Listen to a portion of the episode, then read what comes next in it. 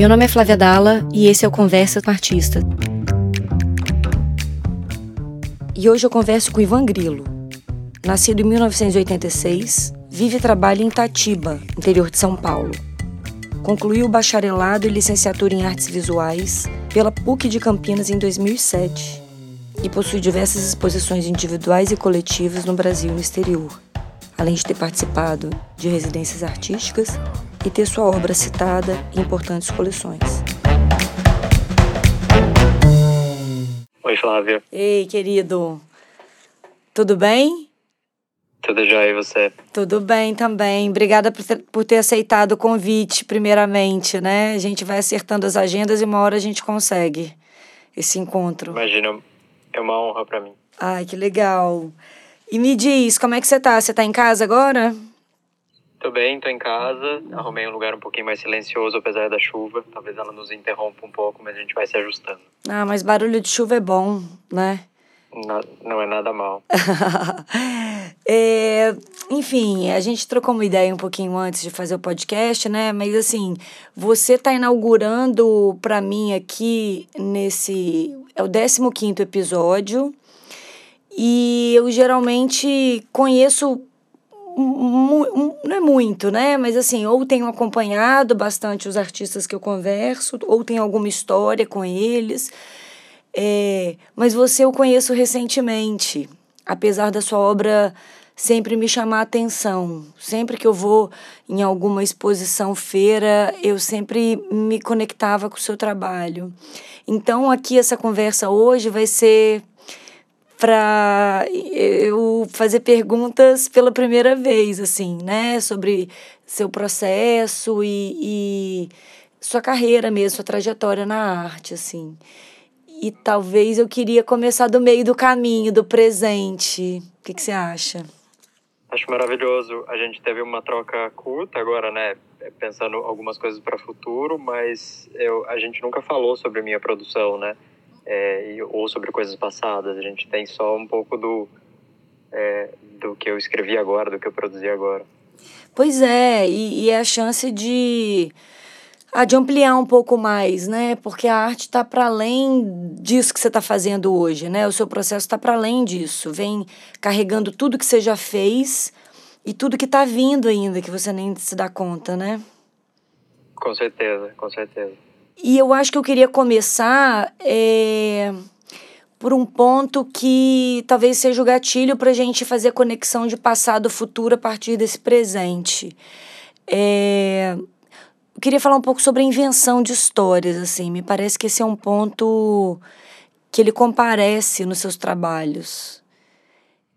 É, eu, eu, acho que eu nem sei dizer se invenção seria a, a palavra que eu, que eu usaria porque eu acho que eu gosto muito de ouvir. É, eu tenho percebido ao longo dos anos é, como eu gosto de ouvir, captar, receber e construir a partir disso, né? Eu brinco que eu não que eu não invento nada, que as coisas estão todas ali já. Eu acho que tem um pouco de, de relacionar e de associar é, histórias, imagens e outros e outros dados é, que não estão próximos nem no tempo, nem geograficamente, e a partir disso criar coisas, né? Uhum. Talvez um recontar ou contar de outra forma alguma coisa, né? Uma mesma coisa. Acho que sim. Acho que num, que num, num país com tanta desigualdade e com tantas questões a serem resolvidas, é uma quase uma obrigação também é, repensar essas histórias e usar o meu espaço e usar é, um pouco essas pessoas que olham para o meu trabalho, que já tem algumas pessoas que acompanham, usar esse espaço também para abrir outras outras portas e rever algumas coisas. Né? Uhum. E aí os suportes que isso se materializa, você também tem uma, uma certa diversidade nisso, né? Porque, como você disse, assim, é, às vezes a conexão vem de um trabalho específico, né? Os seus trabalhos em bronze e tal. Mas você também opera em outros suportes. Aí me parece que essa contação de histórias, ela também extravasa a palavra, como você usa bastante nos trabalhos em escultóricos, né? Eu vi que você trabalha com algumas fotografias.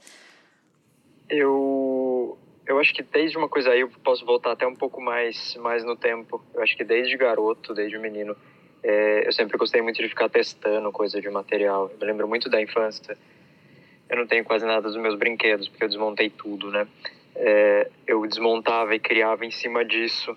Então já era um procedimento desde muito cedo é, de usar os materiais, de testar, de entender como aquilo funcionava, é, pegar as estruturas. E eu acho que isso veio comigo e atravessou e chegou no trabalho. Então hoje eu não tenho, eu tenho óbvio que uma, uma gama de suportes que eu uso mais, mas eu não tento não me prender em nada e deixo um pouco a história me dizer é, e a história justificar que material ela precisa, né? Então eu já trabalhei bastante com fotografia, eu acho que o bronze talvez seja um trabalho mais conhecido. Eu usei muito, muito, muito acrílico, que é até uma, um material que hoje eu tenho dificuldade, acho que pela, pela minha mudança, por coisas que foram acontecendo, eu não consigo mais estar conviver com aquele com medo daquele material que se risca e se perde. Então, algumas coisas estão caminhando para outros materiais. Desde o, o começo da pandemia, eu comecei a usar muito tecido, muito pano combinado com o bronze, então ainda são essas, essas experiências um pouco mais novas. Uhum, uhum. É, e, e, e também é, fico pensando nisso, porque é interessante você falar da sua infância, né? Com essa dinâmica já de desmontar para remontar de outra forma. Então é como se você continuasse essa brincadeira, né? No, nos processos artísticos. Alguma... É, no, no, no, fundo o procedimento parece o mesmo, né? Acho que com mais intenção, com mais propriedade, conhecendo muito mais sobre o que eu faço, mas o procedimento parece muito, muito parecido. Aham, aham. É, se a gente conseguir manter essa conexão, é, é interessante falar, né, com, com mais consciência, né? Porque talvez menos a reboque de algo, né? Quando você toma consciência desse, desses procedimentos. Mas a manutenção dessa, desse frescor da infância na vida adulta, é, ela me parece muito muito é, rica, né? É uma manutenção difícil de fazer. É, ela, ela, custa, ela custa muito caro, né? É, eu acho que eu tento manter um pouco do, do espanto é, de criança, do fascínio de criança, é, de olhar, de olhar para as coisas, mas sem me, me perder numa, numa coisa muito inocente, porque essas histórias são muito sérias, né? Então acho Sim. que também tem um pouco de se colocar como, como homem adulto ali para entender isso, entender essa seriedade. Entendi. E, e vem cá, você mora, você mora onde você nasceu? Eu moro onde eu nasci, achei muito curioso, porque eu estava ouvindo alguns episódios anteriores do, do podcast e os dois últimos que eu vi, as duas pessoas estavam fora e falavam muito sobre voltar. E eu pensei que, que o meu fluxo era muito diferente. Eu ainda estou aqui uhum. e provavelmente fico aqui. Eu moro em Itatiba, interior de São Paulo. É, é o lugar onde eu nasci e tem uma proximidade geográfica com São Paulo, então tem uma facilidade. Em uma hora, uma hora e meia está numa reunião. Em 45 minutos está num voo que pode ir para qualquer outro lugar. Então é um lugar estratégico é, profissionalmente, mas que me proporciona uma, uma paz e um espaço que eu preciso para o trabalho. Então, acho pouco provável que eu saia daqui, sabe? Uhum. É, a conexão com as raízes, né? A gente tem que entender os movimentos, né, também. Eu me identifico com isso que você está falando, assim. É, tem um tanto de tem um tanto de silêncio ainda, apesar da cidade ter crescido, né? Não é mais o, o, interior de quando de quando eu nasci. Mas também seria muita inocência minha achar que as coisas parariam. Uhum. Mas essa conexão com as raízes, com os lugares, ainda ainda para mim é muito é muito importante. É, talvez isso seja um ponto é, fundamental para essa manutenção dessa criança, assim. Eu não sei se eu estou falando algo muito é, precipitado, sabe? No sentido de, mas me parece que você tem uma, uma inocência com consciência. Eu acho que foi isso que você disse também. Talvez está nas raízes. É, nas raízes talvez a gente consiga fazer essa manutenção, porque é o que eu sinto também. É, nós temos muitas testemunhas da nossa vida. Quando a gente está no lugar que a gente nasceu também. A gente cria essas relações, né? Muito, muito, muito bonito isso. E eu acho que tem sempre esse exercício de voltar, né? Então, vou para as residências e volto, e é que me encontro, me identifico mais. É, isso mantém alguns alguns silêncios que são que são bem importantes. Eu acho que eu não consigo viver em cidade maior durante muito tempo. Uhum. Então, por exemplo, passar um, um tempo em Nova York para mim precisou de muito tempo depois em Itatiba para para encontrar as coisas de novo, sabe? Tem esses tem esses movimentos. Uhum. É, e essa possibilidade de ir e vir, né? E eu acho que cada um tem uma função, né, nesse universo, nesse cosmos também, eh, Ivan, porque às vezes a gente fica com essa ideia de fora, de ir para fora, de que as coisas estão fora. E, e tem toda essa noção que é, é, é dentro, né, que, que tudo opera, a partir de dentro. E às vezes é dentro da própria cidade que você tem que estar tá mesmo, porque é ali que ela precisa de você e onde você vai conseguir ocupar uma uma função, não sei, que é, que é necessária, que é preciso estar ali, né? É o fluxo da energia mesmo. Eu tô falando bem de uma maneira holística, talvez, mas é como eu acredito. É, eu, eu, eu sei que, que eu preciso estar aqui. Antes eu, eu justificava mais por não precisar estar nas aberturas, não precisar estar nos lugares, mas eu, eu entendo que... Na verdade, eu não entendo, né? Eu não sei exatamente o que é me mantém, o que mantém mas é importante me manter aqui é, e fazer esse movimento e também fazer as coisas acontecerem estando aqui para não se fechar como uma concha, porque o trabalho também precisa é, das relações, precisa das outras pessoas. Então, é, tem um movimento sempre de deslocamento e dessa energia, tanto de trazer as pessoas para cá, quanto de encontrar as pessoas, de ir aos lugares e voltar, né? É um movimento é um movimento contínuo, na verdade. Eu sei que aqui é o meu pouso, mas de, de, de nunca parar, de nunca fechar só aqui. Uhum. E você, por vezes, tem a sensação de. É, assim, minha pergunta é como é que você consegue operar esse, essa pulsação, sabe? Entre ir e vir e, e entre se recolher, silenciar e ir para o mundo.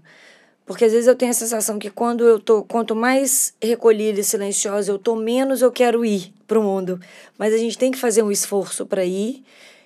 E ao mesmo tempo, quando eu tô muito no mundo, às vezes eu tô com uma dificuldade de recolher, sabe? É como se tivesse essa, essa tensão, né? Acho, acho que essa talvez seja a minha, o meu maior dilema e as minhas maiores questões moram exatamente aí. Uhum. É, não, saber, não saber ir, não saber voltar, é, de encontrar esses equilíbrios, de fazer as ondas é, terem uma frequência minimamente equilibrada. Né? Uhum. Eu acho que esse está o meu desafio, é a, é a lâmina que eu ando o tempo todo. Bonita, né, lâmina? Eu adoro.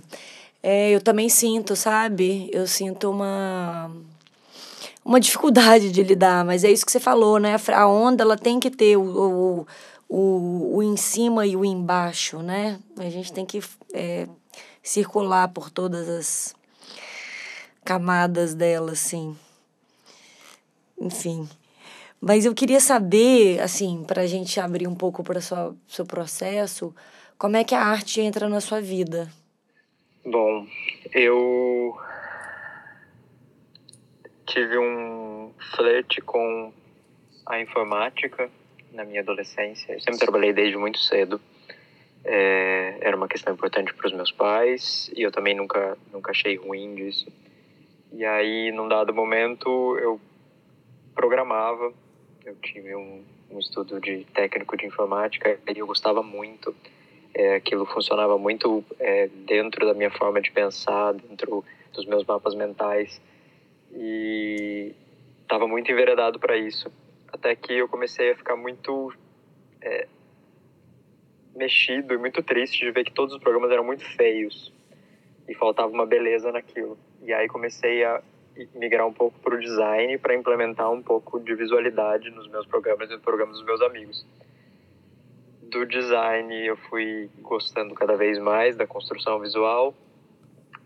E conheci uma professora da universidade que eu fiz. E ela falou Ivan eu acho que você tem que ir para para esse curso.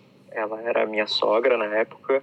Hum. e eu confiei muito é dessas pessoas que atravessam assim sabe? E tem essas essas palavras que sem, tem que ser seguidas sem é, sem duvidar muito de hum. confiar e e aí acabei prestando vestibular, era uma universidade que cabia também dentro da minha vida, era numa cidade próxima e era artes visuais. Tinha uma ênfase em design, que na verdade era era nada ali, E aí, logo na primeira semana, eu já entendi que era o meu lugar. No primeiro semestre, eu já, já tinha a dimensão de que era o que eu, o que eu precisava fazer, provavelmente até o fim dos dias. Uhum. E porque também me entendi naquilo, entendi também o resgate dessas coisas da infância, de como a minha forma de pensar funcionava muito dentro da arte. Não tenho nenhum nenhum background meus pais não tiveram nenhuma relação com, com arte, é, nem mesmo no, no campo da, da cultura. É, o meu pai depois veio a ter uma banca de jornais e aí isso também me atravessa um pouco nessa, nessa criação um pouco, acho que da escrita e tudo mais. Mas eu não tinha nenhuma base para estar tá no curso de artes, mas me apaixonei logo, logo de cara. Uhum. E, e fui tendo boas respostas também, que, que era importante, porque era era importante que isso fosse, fosse uma profissão para mim. Né? No interior de São Paulo, seria trabalhar numa fábrica, provavelmente numa fábrica de, de móveis, que era o, era o grande polo de, de Itatiba. Então também era importante que fosse uma profissão para que eu não, não ficasse penando. Eu não tinha muito é, de onde tirar, não ia dar nada. Uhum. Então precisava ser um trabalho. E eu fui tendo boas respostas desde, desde sempre. Então logo no primeiro semestre da faculdade eu ganhei um prêmio num salão e as coisas foram acontecendo é, até aqui, com, com um caminho que me, que me proporciona uma, uma vida tanto de poder colocar o que eu crio para fora, quanto também de, de sobreviver a partir disso. Né? É, viver de todas as formas, né? É conseguir recursos de todas as formas, né? Os, emo os emocionais, os financeiros, os da, da arte, né? Eu acho que são... Ex exatamente, exatamente, todos os recursos. É, porque geralmente essa balança às vezes fica desequilibrada, né? Você só consegue o financeiro, mas o emocional, um preenchimento para além disso não acontece, né, em muitos trabalhos, né? Ou um outro lado da balança fica capenga, enfim. Mas é interessante você falar que eu vou te falar um ponto que me pegou aí, quando você diz que você entrou nesse, né, na, na universidade, através, talvez até através de uma sinalização de uma pessoa, enfim, onde você encontra seu caminho, e que aparentemente não tem influência dos seus pais, mas você sabe que eu acho que a gente sempre é criado de alguma forma num ambiente que nos proporciona isso, assim, mesmo que a gente não se dê conta, para quem está vivendo? Na, no... Com certeza, com certeza. Eu acho que não era uma, uma conexão óbvia, mas hoje também eu já consigo. Eu até escrevi sobre isso esses dias. É, que eu consigo enxergar o que me constituiu como artista, mas também como como pessoa, é, olhando pelo que os meus pais fizeram com as mãos a vida toda. Então, é, o meu pai tem a origem profissional dele, ele é da metalurgia e ele sofreu um acidente e depois foi para é, comprou comprou essa banca porque ele não tinha mais possibilidade de de trabalhar em fábrica. Então, tá ali a metalurgia, tem o bronze, tem a fundição que está presente no meu trabalho Aí depois ele vai para a banca, que é onde eu aprendo a ler. E acho que foi a minha fonte de, de leitura durante muitos anos da vida. Então também as palavras todas é, cada vez mais presentes no trabalho. Nossa. Minha mãe trabalhou em, em, em fábrica de, de móvel e ela trazia toda e qualquer é, miudeza que não era útil na fábrica. Então, pedaço de madeira ou ferramentas e coisas que iam para o lixo, é, ela trazia para casa para eu testar, para eu brincar. Então, isso também é, me me constituiu muito, apesar de não ser no campo da arte, mas de alguma forma eles traziam isso para casa, principalmente o que eles faziam com as mãos e é o que eu faço com as mãos até hoje. Né? Nossa, que lindo e interessante demais você falar dessa relação com com esse fazer, né? E, e, e os materiais me vêm todos, né, nas suas obras, porque parece que de alguma forma eles comparecem, né?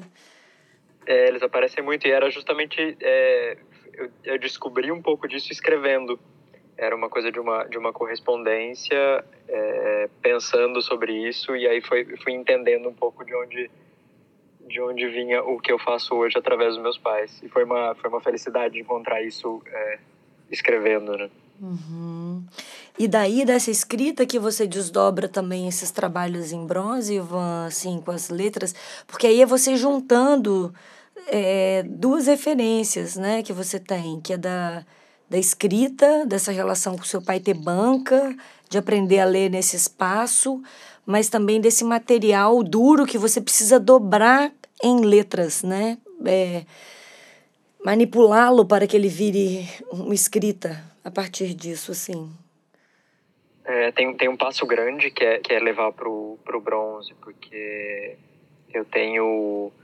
Na verdade, eu já tive muitos formatos de pensar o, esse bronze, de onde vinham as frases, tinham coisas que eram de entrevista, mas hoje estão muito ligados à, à, escrita mesmo, de, um, é, de uma coisa cotidiana, de escrever, escrever, escrever, e selecionar dali o que, o que merece, o que precisa virar bronze. Né? E o bronze tem essa, essa etapa é, que eu acho que, que tem uma coisa quase, quase espiritual, alquímica ali, porque é transformação de matéria, de matéria que já existe, de matéria que já está no mundo e colocar a palavra naquilo, né? Então tem, um, tem uma seriedade no momento de, de colocar no bronze. Eu sempre tenho uma, uma pausa, uns respiros, assim, de entender, tá, isso vai mesmo virar bronze, isso precisa virar bronze agora, sabe? Uhum. É, tanto que tem umas pausas, né? Os bronzes têm os momentos que eles saem mais, depois eu interrompo, volto e essa, essa semana eu, eu, eu enviei algumas coisas para fundição, já tinha ido é, fazer modelagem e tudo, e a semana mandei umas coisas mais finais, assim, os projetos finais para executar. Uhum. É, eu fico encantada, assim, porque quando você fala que é, fica um tempo trabalhando no bronze, depois para, você está falando que você está no tecido também, né? E, e, vi, você mandou, né? E vi os trabalhos em fotografia, até os que tem recorte, eu não sei se é de jornal que você coloca. É, me parece que tem uma conversa com o material, uma conversa às vezes que é silenciosa, né? Muito, e tem uma coisa muito de conviver com esses, com esses materiais, né? Durante muito tempo eu acho que eu fiz muita coleta e ficava com isso no ateliê, testo. Hoje, hoje o procedimento de ateliê está muito conectado com algumas mesas grandes, é, onde os, os, materiais ficam ali. E aí eles se juntam, viram um, fazem um contexto, daqui a pouco eu tiro dali e coloco para outro trabalho, até que aquilo é, se pareça com, com o que pode sair do ateliê, né? Então, acho que também um pouco da, da maturidade, da idade é, avançando, me permite ter esses tempos, estudar um pouco mais. Eu acho que eu já tive momentos que os trabalhos saíam mais rápido do ateliê, né? Hoje ele demora um pouco mais lá, eu estudo um pouco mais, eu perco um pouco mais de... gasto um pouco mais de tempo com, com as mãos ali. Talvez menos pressa de achar alguma solução. Exatamente, menos pressa é ótimo, né? É, mas eu acho que tem a ver. Eu preciso te falar uma coisa que eu nunca te disse. Assim, eu me dei conta vindo pro estúdio. Falei, eu vou falar isso ou não vou? Mas eu falei, eu vou falar. Quando eu entrei em contato com o seu trabalho pela primeira vez e vi Van Grillo, e aí eu sempre tirava foto, guardava, obviamente, a relação com, com o material, a maneira como você fazia as placas, mas muito a ver com as frases e os textos que você produz ali nessas obras, né? E eu ficava encantada e tal, eu falava, mas eu achava que era um senhor. eu, quando eu fui conversar ou ver você, alguma coisa assim, eu falei, gente, mas é um jovem, então acho que você tem uma, uma old soul, sabe? Uma alma. Não sei se isso te, te toca em algum ponto. Eu, eu, na verdade, acho que desde que eu é, me entendi tendo uma carreira em artes, eu acho que essa foi uma coisa que eu já ouvi, é, foi o que eu mais ouvi até hoje. Jura? É, e, e, e, é desde antes do bronze, desde, desde bem do começo, assim. Eu, eu não sei nem o que é, não sei se tem uma coisa a ver com o nome ou com o trabalho, ou, ou alguma percepção, é, mas eu, eu ouço isso como um, um elogio grandioso, sabe? Uhum, uhum. Porque se tem um, um, lugar onde a sabedoria tá, é, é nos velhos, sabe? Eu Sim. digo isso com, com a palavra velho com o maior respeito e com a maior reverência possível. Uhum. Eu, eu adoro ouvir gente mais velha, porque é, é, de onde vem, né? Apesar de que eu acho que com a velhice é, entra um conservadorismo, então também tem que se entender é, filtros geracionais na, fala e tudo mais, mas por outro lado é onde está a maior sabedoria e sabedoria que vai embora com a pessoa se não se não for passado, né? Sim. Então eu ouço isso com como como um elogio. Uhum. É, e por um lado eu também já não, já não sou mais tão jovem como quando eu comecei. Então vai chegar uma hora que as pessoas vão olhar e falar, ah, ele é velhinho mesmo. vai ser, vai ser bom. Isso, isso vai se confirmar, né? Mas assim, é, é, talvez, não sei. Não sei dizer o que, que é. Não sei se é uma, alguma. Não sei se tem a ver com o nome, acho que não, mas talvez uma, uma certa maturidade que o próprio trabalho passe. Mas eu acho que eu vou, vou arriscar aqui e talvez tenha a ver com esse silêncio que você consegue sustentar, sabe? Eu, todas as vezes que eu converso com você, agora mesmo eu sinto isso. Você consegue sustentar um silêncio, entende? É, é, é, é, bom, é bom ouvir isso. É bom. É, porque às vezes é difícil, né? É, a gente tem muitos ruídos internos já, já é suficiente isso, né? Sim, eu, te, eu tenho algumas práticas de silêncio que não são é, as práticas que eu desejaria ter, por exemplo, eu adoraria ser uma pessoa que medita de fato, mas eu tenho eu tenho meus momentos de, de silêncio grande que normalmente estão ligados à prática esportiva e isso me ajuda muito, assim, me ajuda muito a organizar mentalmente e é uma obrigatoriedade do silêncio. Uhum. É um momento que nada, nada vai me atravessar, porque é, eu tenho uma coisa com, com corrida de distância longa uhum. e, e eu só treino, eu só faço, só tenho esses momentos na madrugada, logo muito cedo. Então é um momento que não tem ninguém na rua, não tem nenhum estímulo, não tem nada. Então ainda é uma prática é, ainda obrigatória de silêncio, ainda mais do que o trabalho, ainda mais do que em outros lugares. E me ajuda muito na, na produção. Hum. Apesar de ser uma coisa que nem, nem parece tão óbvia, assim, talvez nem se conecte tanto com, com a imagem que eu projeto. Uhum. Mas é, um, é uma coisa super importante há alguns anos já. Não, super entendo. É, sou desse time aí também, que precisa dessa. Sentir no corpo, parece, né? É trazer para o corpo isso. E às vezes o movimento. Não sei o que, que você faz. Você corre de madrugada? Eu corro, eu corro. Negócio é a corrida. Ah. Eu, dia desses, fui num, num simpósio da, da revista Arte Brasileiros e tinha a Sandra Benites e ela falou de uma palavra chamada rendu, que é ouvir com o corpo todo, não só com os ouvidos. E isso ficou muito em mim, assim, tá, tá ressoando muito, apesar de ser bem, bem recente. E eu acho que essa prática do silêncio, é, e mesmo dessa coisa de agir com o corpo tem isso, é de, de sentir tudo com o corpo todo, né? Não só, não só com a audição. Lindo, lindo. É, como é que é a palavra? Rendu. Rendu? Rendu. Eu não sei se a grafia é R-E-N-D-U, mas eu imagino que sim. Sim, lindo. É, eu, eu sou... É, reconheço muito isso, assim, porque assim, de alguma forma, é, esse é um tema que também é, comparece muito conversando com artistas, né? Porque, querendo ou não, é, artes visuais é arte da, visualidade, é dar a ver algo, né? O artista produz para dar a ver algo. E a gente segue no império da visão, né? É, a gente já capta muito do mundo a partir do que os olhos veem. Só que a arte, eu acho que ela aporta um pouco mais, né? Ela consegue colocar a gente para sentir a partir de outros pontos. E corporalmente é uma das formas também, né?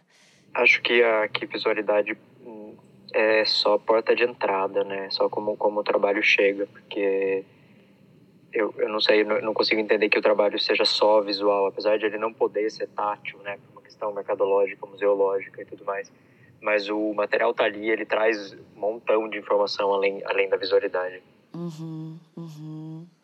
E você sabe, só para puxar aí essa sua prática diária, porque assim, se você falasse para mim que você eu, eu achava que você acordava de madrugada e ia meditar, juro, eu ia te perguntar qual era a sua prática é, nesse sentido. E quando você fala que você corre, eu entendo porque tem algo nesse movimento repetitivo e mais que isso, a longa distância. Porque tem algo que a gente só consegue alcançar num tempo um grau de transe, um transe quase, sabe? Exatamente, eu acho que a, que, que a corrida consegue me trazer esse estado meditativo que eu não consegui experimentar em outras coisas ainda. É, e a longa distância traz isso, porque chega um momento que é, o corpo só vai, né? Só vai. Eu esqueço onde eu tô, o que eu tô fazendo. É, e eu também, depois de alguns anos, já entendo o meu corpo e sei qual é a velocidade que eu preciso estar aplicando ali, o pulso cardíaco que tem que estar. É o um entendimento com o corpo todo, né? Sim. E aí só vai, e aí só funciona. Uhum. E é uma, uma coisa de um, do silêncio absoluto ali, né? Uhum. Dentro e fora, né? Pelo horário também. Porque esse horário que eu imagino que você vai correr é um horário que geralmente, não sei que horas que é exatamente, assim, mas imagino que seja bem cedo, que é um horário que os monges budistas acordam para poder meditar mesmo, assim, né? Numa madrugadona. É, que de, de, de alguma forma eu tô lá conectado com eles, né? É, Tentando, pelo menos. Exatamente. Um, um esforço, exatamente. Um esforço de aproximação. Exatamente. E você sabe que isso me leva também para uma. Eu estava assistindo uma aula um dia de um escritor que chama Tiago Novaes. E ele dá algumas oficinas de escrita. E ele estava falando especialmente sobre romance. E me tocou porque eu fiz justamente uma conexão com isso, assim, com as longas distâncias. Porque o romance é uma maratona, ele é uma longa distância. Você precisa de fôlego. E fôlego você ganha fazendo, né? Você não vai correr uma maratona sem ter corrido toda aquela quilometragem antes, em pequenas parcelas, até você ir condicionando, né? E aí eu pensei, eu falei, nossa, que interessante nesse campo da escrita, né, conseguir levar. E aí vem minha pergunta: como é que você sente que essas práticas corporais é, te influenciam ou se te influenciam, é... enfim, as decisões que você tem que tomar dia a dia no ateliê? Como é que isso influencia no seu processo? Acho que esse que esse tempo desse, desse silêncio me ajuda a organizar muitas coisas, a filtrar, a deixar coisas de lado, muitas coisas de lado. Então tem muito pensamento e muita coisa que vai sendo deixada de lado nesse momento. Então, não, isso não é para agora, esse pacote não é para agora, isso aqui é para depois. É... E é bonito pensar num, num, na ideia de um, de um romancista, né? Que é, é isso, é enfrentar a maratona, é enfrentar aquelas horas todas ali é, e eu nem digo fôlego, porque a maratona, na verdade, o que ela pede é autoconhecimento. Hum. Porque eu, meu treinador ele fala muito sobre que a, maratona cobra muito caro. E ela é, é, cruel, então você tem que saber exatamente até o ponto que você pode ir nela. É, não é de aguentar muito, mas é de se, se conhecer e falar, tá, tá, o limite é aqui eu ainda preciso seguir muito mais. E acho hum. que é exatamente o, o deve ser esse o fluxo de de escrever um romance. Uhum. Mas você sente que você no seu trabalho também opera nessa lógica de longa distância? Não sei, não sei, porque é, o trabalho ele tem uma coisa um pouco mais rápida, né? As frases são sempre mais curtas, ou mesmo a coisa das imagens. É, talvez o que conecte ali seja só esse esse silêncio necessário, mas não não desse tempo dispensado, eu acho. Não, mas às vezes até não é exatamente do, ta, do tamanho das frases, mas é na, nessa longa distância da pesquisa, sabe? É, de ir para esse material, voltar, respirar, parar, ir para outro, mas, mas ter uma, uma longa distância nesse sentido, sabe? Acho, acho que no, no tempo de ateliê, sim, com certeza. Os trabalhos, eles levam, levam tempo, né? Levam muito tempo para para se formalizar hoje, eu digo, que já teve momento que era um pouco mais mais rápido, mas tem tem conexões que de, que demoram muito, né? Hum. De, de pesquisa, sei lá, em 2012, de uma foto que eu fiz, de uma coisa que volta agora e de repente falou, não, era para isso, né? Era era, era para isso que eu estava fotografando, né? Foi por isso que eu escrevi essa frase. Sim. E demora 10 anos para isso para isso se encaixar e fazer fazer sentido. E é muito, e é muito bonito respeitar esse tempo, né? Uhum. De, de, entender que as coisas não são imediatas. Uhum. É, eu acho que essa é uma das coisas mais difíceis, né? E cada vez mais para gerações novas isso tem se tornado mais difícil ainda, né? É, é ficar em paz com esse tempo que não é esse lógico que a gente opera. É, que nem tudo que aparece para você hoje você tem que colocar para jogo agora, né? Tem coisas que vão ficar na, tem coisas que vão ficar na gaveta, lidar com esses trabalhos que estão na gaveta, que de alguma forma, forma vão aparecer em algum momento, reaparecer, né?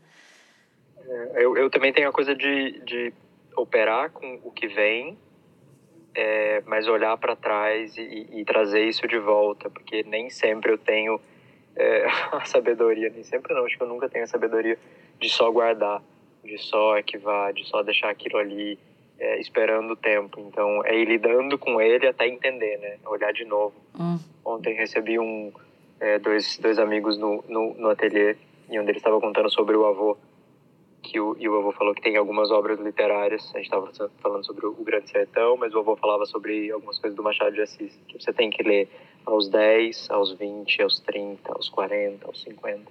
Porque vai ser quando você vai ter a sabedoria de olhar para aquilo e entender um pouco mais, porque isso vindo de um de um senhor falando é, é, é, mais bonito ainda. Claro. Porque imagina quantas vezes a gente se conhece e se desconhece numa vida. De, né, de 80, 90 anos. Então, acho que ele está falando desse lugar, suponho, tá, Ivan? Assim, muito. É, intuitivamente, talvez, é, como que a gente. E quem passa oito, nove décadas nessa vida pode dizer disso mais. Aí tem essa sabedoria anciã que você está falando, né? Desse respeito, é, dessa reverência a essa é, sabedoria, né? Mas quantas vezes ele já se conheceu e desconheceu em vida para estar tá falando isso, né? Exatamente, a sorte de, de passar bastante tempo. É. É isso aí. E deixa eu te perguntar uma coisa: como é que os temas aparecem para você? É, eu tô falando isso porque recentemente a gente entrou numa conexão sobre essa relação da ilha, né? Que era uma reflexão minha e você falou que também estava pensando sobre isso. Como é que os temas saltam para você, assim? Eu, eu acho que essa ideia de de ir para o mundo, de fazer as viagens, é, o mesmo da leitura ou das entrevistas, eu acho que os temas vão me atravessando e eu vou pensando coisas de, é, de dentro desses, desses ambientes. É, eu acho que nunca é uma coisa é, que nasce do nada, assim, de um desejo, ah, eu quero pesquisar isso. As coisas vão me atravessando e tem uma linha que eu sigo desde sempre e dali vão derivando coisas. Eu agora tenho, tenho pesquisado algumas coisas no, no Museu da República, no Rio, uhum. e, e algumas coisas vão me atravessando, e aí daquilo eu vou pensando o que me, o que me interessa, ou o que está dentro dessa, dessa mesma linha.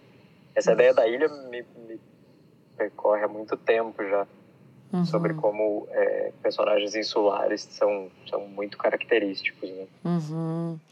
É, e foi um super encontro, porque é algo que também me toca. Eu, eu sendo de uma ilha, né, nascida e, e, e moradora de uma ilha, muito embora muito perto do continente, né, Vitória é muito pertinho, mas eu acho que não perde essa característica, sabe? A gente tem que atravessar pontes sempre.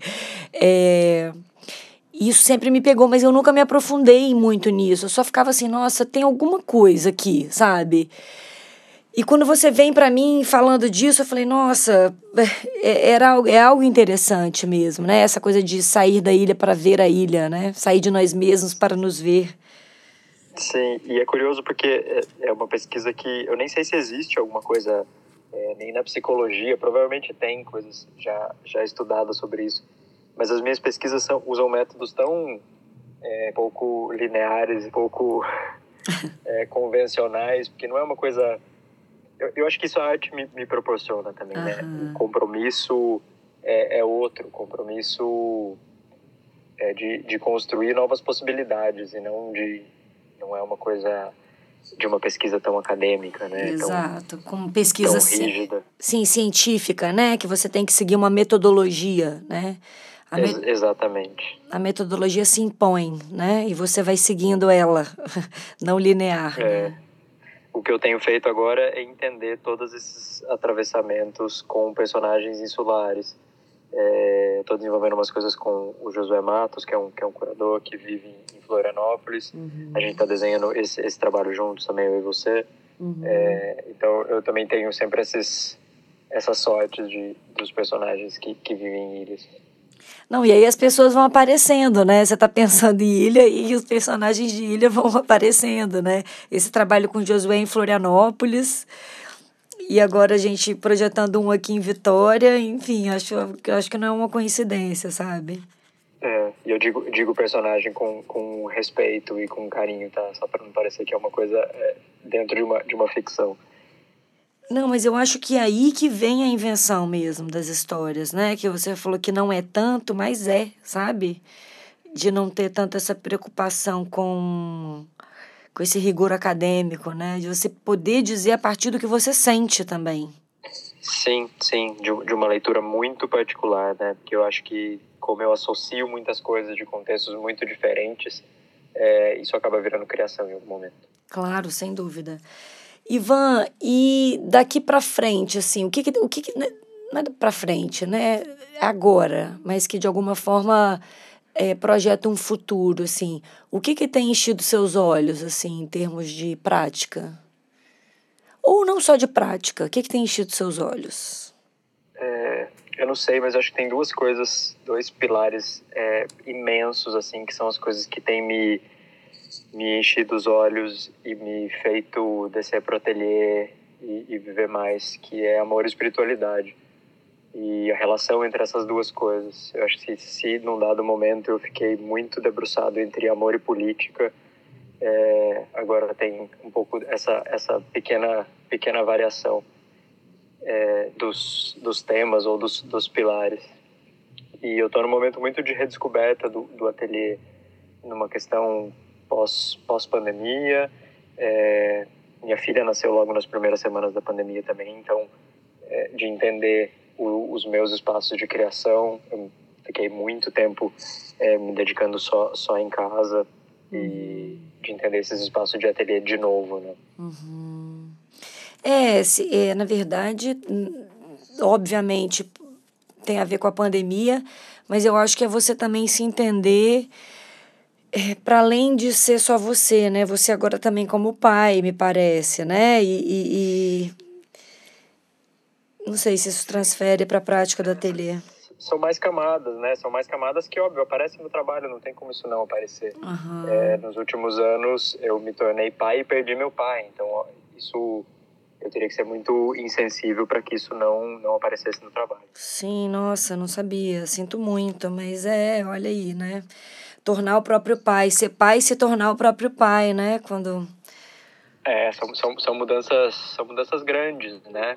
É, eu acho que com, conviver com com a morte de forma mais próxima também uhum. me transformou muito. Uhum. É, já é uma coisa que já tem é, um pouco mais de um, de um ano.